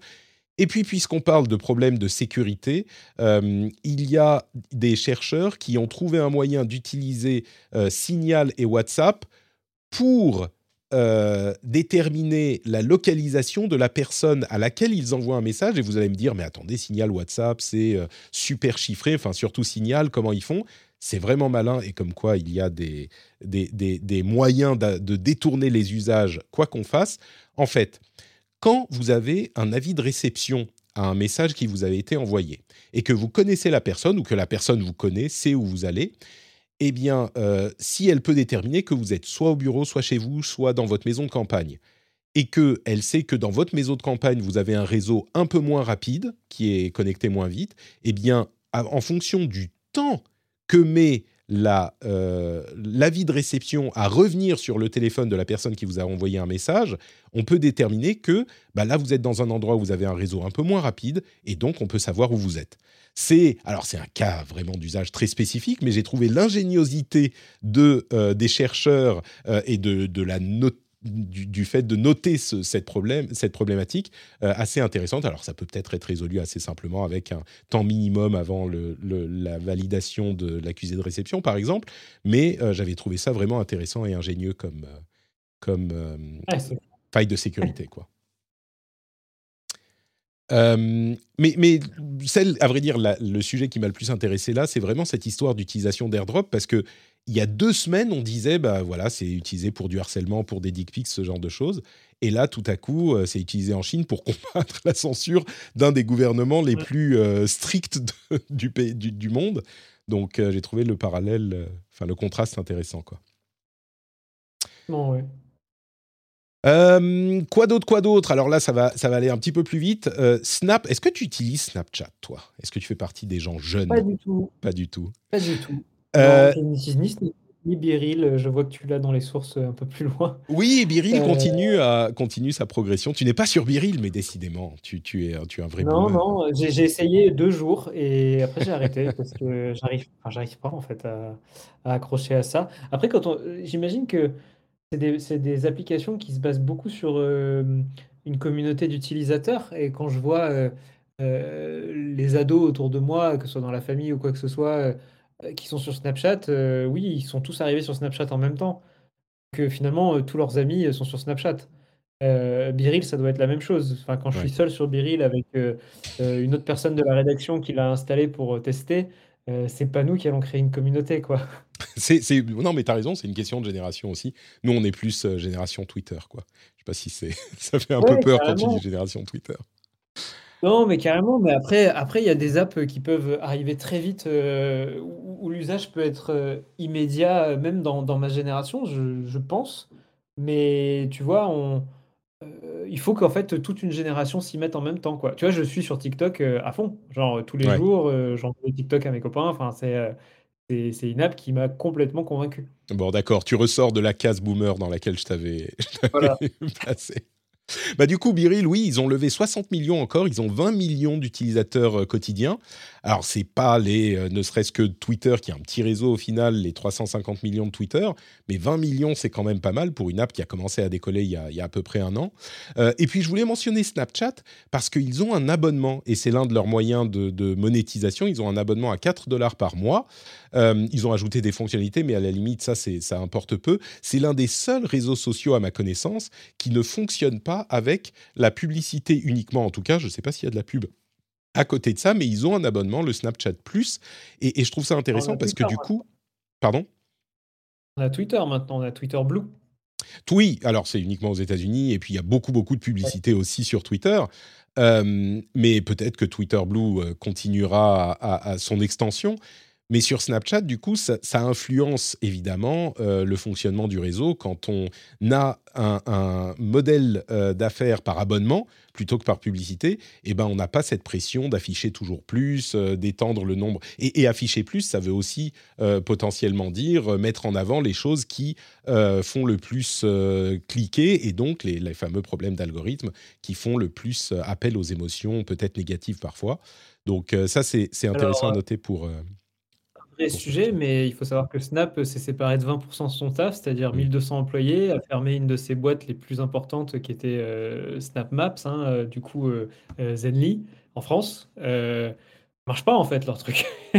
Ils sont en restructuration, ils ont, ils ont fermé leur division hardware, donc il y aura plus de drones, plus de... Je sais pas si tu te souviens, il y a quelques années, ils avaient refait une conférence en disant on n'est pas une- un réseau social, on est euh, the, the, the Video Company, Ouais, ou. The Photo, ou The Visual Company, un truc comme ça, oui. c'est- Ça, ça Ouais, a eu l'air ben, d'aller très ça loin. s'est ouais. Ouais, Ça n'a pas marché du tout. euh, le... euh, ouais, il y a pas mal de choses qui n'ont pas marché chez Snap, chez Snap ces dernières années. Euh, là, euh, c'était quoi? C'était en août, ils ont confirmé euh, 20% de, de, de licenciements. C'est énorme pour une masse salariale d'un réseau social.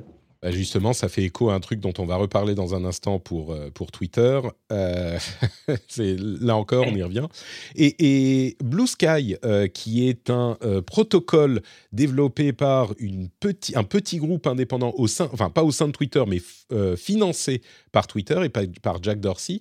Euh, c'est pour, en fait, l'idée, c'est d'avoir un protocole de diffusion euh, comparable à Twitter, mais euh, pour lequel n'importe qui pourrait développer une app et n'importe qui pourrait développer un algorithme et on pourrait choisir son propre algorithme.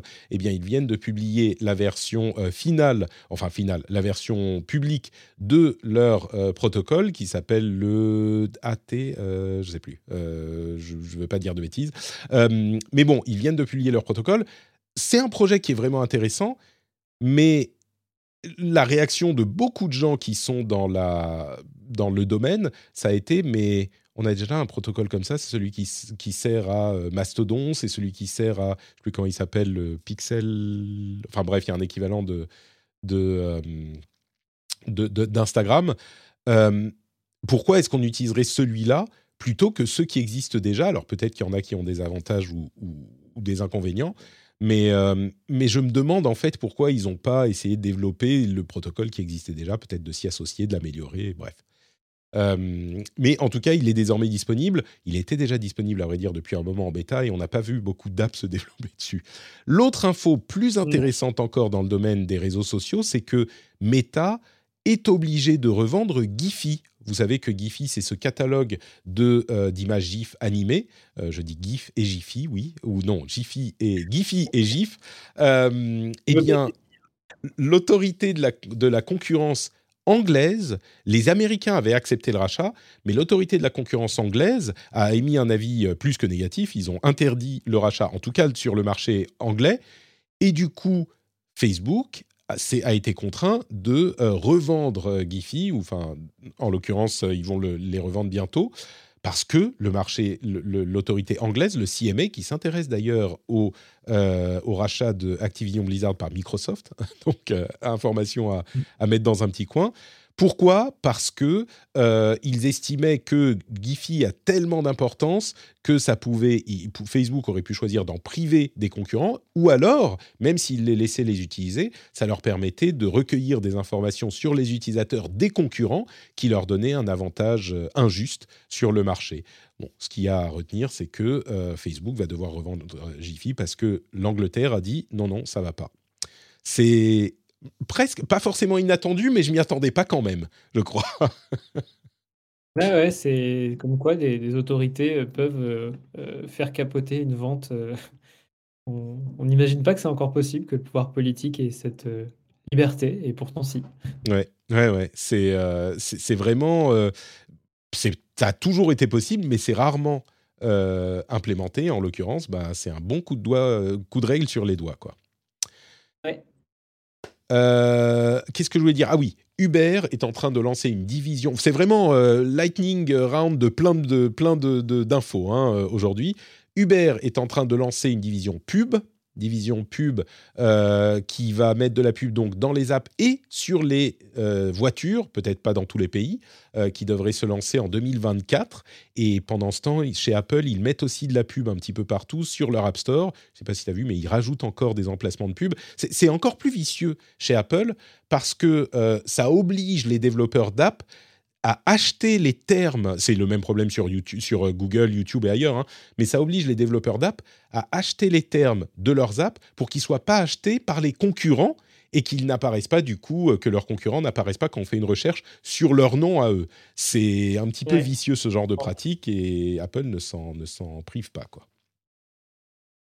C'est comme ça, à chaque fois qu'il y a de la pub, hein, euh, les, les, concurrents s'achètent aussi sur Google les premiers résultats ah, je n'ai pas envie de faire le test en live, mais si vous tapez Uber dans Google, j'imagine que vous avez chauffeur privé et autres, euh, autres applications qui vont apparaître dans les résultats sponsorisés. Ouais.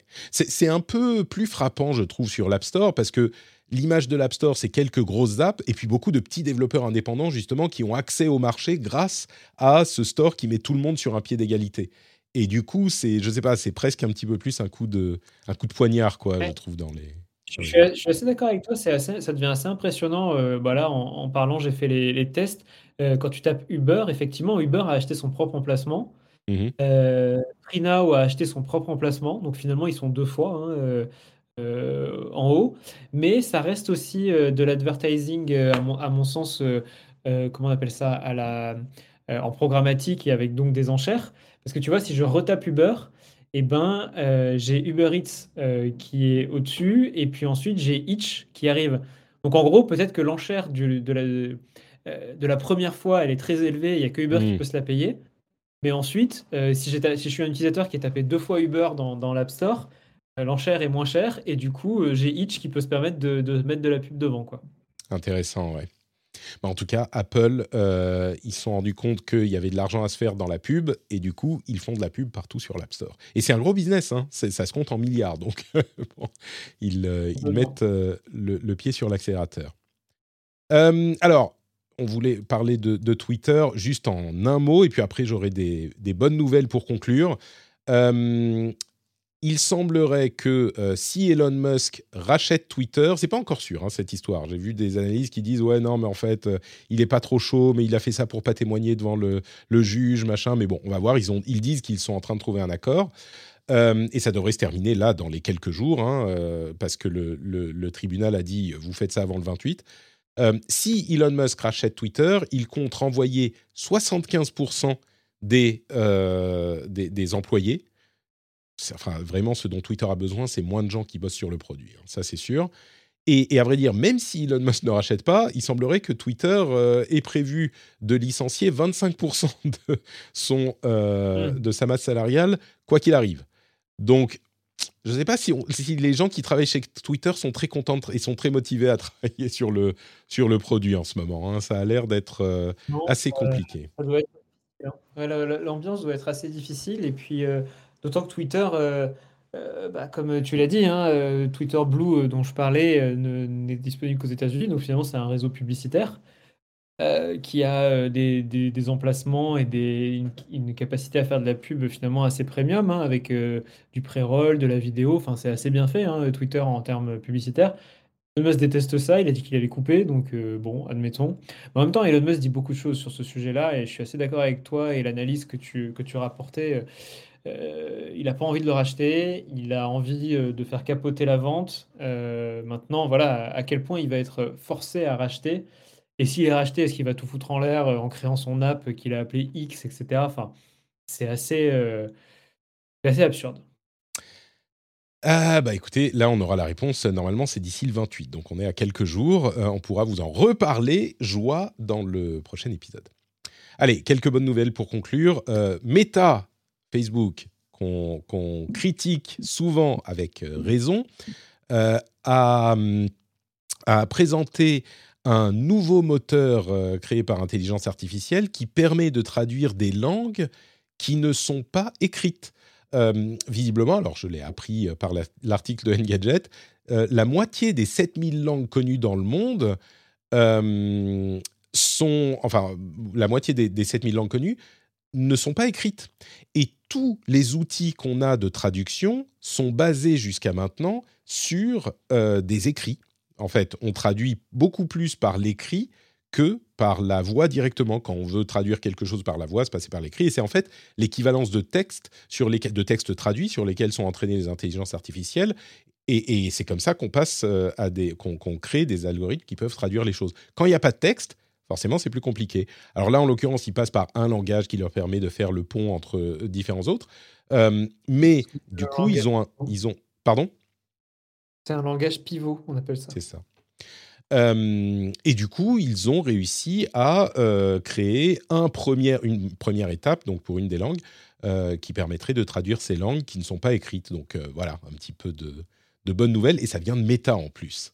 C'est assez. Ils assez- sont hein, là-dessus. C'est incroyable le nombre de, papiers de recherche qui sortent tous les ans sur euh, euh, la traduction et la, compréhension naturelle du langage euh, par leurs algos et leurs IA. Le laboratoire, d'ailleurs, j'en parle un peu parce que est à Paris. La plupart, des, ingénieurs, du moins le gros pôle de recherche est, à Paris et européen. C'est des travaux absolument euh, sublimes sur la manière de, de comprendre nos langages et qu'est-ce qui fait une traduction et finalement qu'est-ce qui fait une langue. Euh, ils sont en train de craquer, euh, euh, craquer la manière euh, euh, de comment est conçu finalement euh, un langage. Et Mm. ça, c'est assez hallucinant. J'imagine qu'ils ont un avantage euh, compétitif à le faire aussi, peut-être, du côté de, de Facebook. Mais en tout Ah, cas, ça donne des outils. Mm. Ne serait-ce que par euh, avoir un, imagine un, un réseau social où il n'y a même plus de barrière de langue. Et c'est un peu ce que disait aussi l'article d'Engadget. hein, c'est euh, réseau social, mais également euh, métavers et compagnie. Là, si un jour ça sort, Ouais. euh, la barrière de la langue peut être complètement annihilée. Et du coup, tu mets en rapport plus des zones géographiques ou des zones de langage, mais tu mets en, en- tu, tu mets dans le même panier ben, le nombre de milliards d'humains que tu as sur ta plateforme sans qu'il y ait de, voilà, sans, sans qu'il y ait de, de barrières, de frontières. C'est assez, c'est assez incroyable comme perspective. Et Le traducteur universel de, Star Trek, quoi. Exactement. Euh, allez, le- donc la, la- une nouvelle peut-être un peu moins importante, mais qui m'enthousiasme moi euh, tout de même. Pocket Casts, qui est une des applications de podcast les plus utilisées, qui a été rachetée par euh, euh, Automatic, qui est la société parente de WordPress. Eh bien, Pocket Casts a été open sourcé cette semaine. Le code est disponible sur GitHub, euh, de la même manière que WordPress est, open source aussi.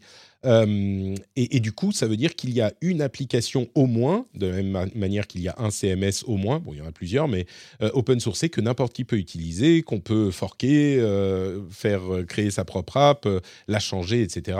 Alors, bien sûr, c'est open source et donc c'est open, licence open source, mais dans le domaine du, du, podcast qui a toujours été euh, plus libre et plus ouvert euh, que d'autres types de médias, et on le voyait la semaine dernière, qui semble être difficilement enfermable dans une boîte de Spotify ou d'Apple, euh, bah ça continue, ça, ça pérennise en tout cas la possibilité d'avoir des applications disponibles facilement, et ça c'est plutôt une bonne chose.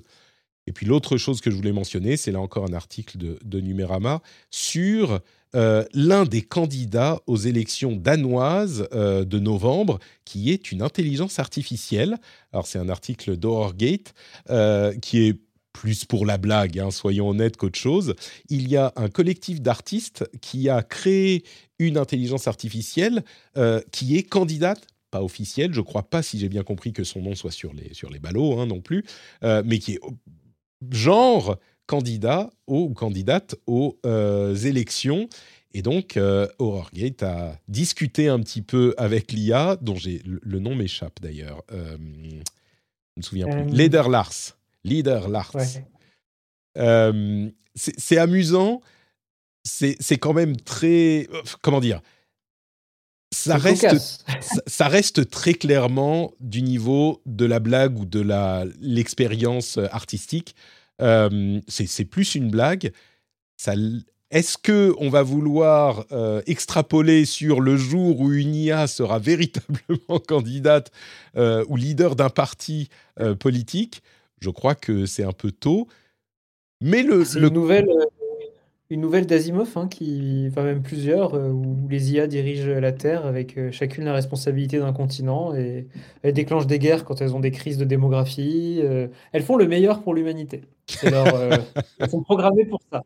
Et pour l'humanité en général. Donc sacrifier un million d'humains finalement, si ça aide à l'humanité à survivre, bah, ça rentre dans leur programme. Quoi. Bah. c'est tout le, génie d'Asimov de, de, faire ces, ces, ces ces conundrums euh, moraux, ces problèmes euh, moraux. Ouais, euh, complètement. mais oui, ça, existe. Et je me souviens, j'en avais parlé très longuement il y a, il y a quelques temps avec un, chercheur de l'INRIA qui s'était aussi spécialisé sur la décision côté algorithmique. Et on avait beaucoup parlé de ce concept de décider en politique. donc finalement, faire un choix. Qu'est-ce que ça recouvrait? C'était passionnant. Il faudrait que je retrouve mes notes là-dessus et peut-être un jour en faire une vidéo, qui sait. Ça serait intéressant effectivement parce que, en l'occurrence, euh, cette IA aussi basique soit-elle, euh, elle, a l'air quand même pleine de bonnes intentions, du genre qui ne dénoterait pas dans un roman d'Asimov, en fait. Euh, les bonnes intentions du genre, euh, oui, il faut faire des choses bien, on va accroître l'utilisation de sources d'énergie renouvelables pour réduire l'utilisation de combustibles fossiles. Ok, oui, très bien, c'est effectivement, pourquoi pas. Mais la conclusion est, très bien écrite. Le, président, enfin le, le candidat Leder Lars euh, trouve que n'importe quel robot pourrait être un bon président s'il était programmé pour être un bon leader, mais heureusement, Lars me l'assure, je suis programmé pour être bon leader. Donc, super, on est rassuré, euh, tout va bien, ouf Ah bah si t'es programmé. Faites-moi confiance. C'est ça. Et c'est sur cette euh, excellente conclusion qu'on va également conclure l'épisode. Merci beaucoup, Julien, de m'avoir accompagné dans ce grand panorama. Je crois qu'on n'a jamais traité autant de news que euh, dans cet épisode. Il y avait euh, presque quoi 70 lignes, peut-être un petit peu moins de, news quand même. Merci à toi, Julien. Dis-moi, avant de nous quitter, où peut-on te retrouver sur Internet? Eh bien, moi, personnellement, euh, un peu partout, mais j'aimerais surtout, euh, profiter d'être invité dans ton podcast, ce qui est toujours un grand plaisir, euh, par, pour une petite annonce côté, Numérama et podcast. On a sorti une première série audio, donc c'est, pas du podcast conversationnel, c'est, une narration, donc sur, ce que nous sommes en train de vivre en ce moment. Alors c'est le thème est triste parce que c'est la sixième extinction, mais euh, on a essayé de la raconter un peu comme un conte et avec des histoires à chaque fois autour d'un animal euh, qui euh, est en train d'être sauvé par les humains qui font parfois des choses bien. Donc voilà, ça s'appelle tout simplement la sixième extinction, extinction et c'est disponible partout sur toutes les plateformes. Donc ça me ferait plaisir si vous l'écoutiez et que vous nous disiez bah, si ça vous plaît et si ce genre d'expérience est à renouveler la sixième extinction disponible sur toutes vos applications de podcast. Effectivement, euh, à ne pas rater. Merci beaucoup, Julien, de ta présence dans l'émission. Pour ma part, Pour ma part, c'est NotePatrick euh, sur tous les réseaux sociaux, vous le savez. Vous avez aussi notepatrick.com pour tous les liens vers tout ce que je fais, mais surtout dans les notes de l'émission, vous avez déjà accès à euh, tous les liens importants. Le Discord, où on a euh, plein de conversations super sympas avec des gens super sympas. le le, le, Twitch, la chaîne Twitch où on diffuse en live tous les mardis midi pour le rendez-vous tech et jeudi midi pour le rendez-vous jeu. Et puis, quoi d'autre euh, La newsletter sur notrepatrick.com, ou enfin dans les notes de l'émission aussi, toutes les semaines, petite newsletter sympathique avec le meilleur de ma veille et des petits contenus bonus plutôt cool également. Enfin bref, allez voir dans les notes de l'émission, vous trouverez forcément quelque chose de cool. Ah oui, j'ai du, les, vidéos en replay sur YouTube euh, également. Il y a une chaîne euh, dont je parle jamais, mais il y a une chaîne sur laquelle vous pouvez retrouver le replay de toutes les vidéos si vous préférez regarder sur, euh, sur YouTube. Et d'ailleurs, dans l'After Show, on va parler un petit peu de Netflix pour qui tout n'est pas si sombre qu'on croit peut-être, de SpaceX et Starlink surtout, et puis de Parleur sur lequel on a des informations après le rachat parier, enfin plein plein de choses comme ça. Ça, ça sera dans, dans l'After Show pour les patriotes. Et puis bien sûr, patreon.com slash rdvtech pour euh, soutenir l'émission, c'est le moyen de le faire. Donc n'hésitez pas à aller y jeter un coup d'œil. Voyez si vous allez trouver là euh, le niveau de soutien secret euh, qui est extrêmement difficile à trouver, mais vous avez aussi les niveaux normaux hein, si vous êtes des gens normaux. On vous remercie en tout cas de nous avoir écoutés et je vous donne rendez-vous dans une semaine pour un nouvel épisode. Ciao à tous et à toutes. Bye bye. Salut.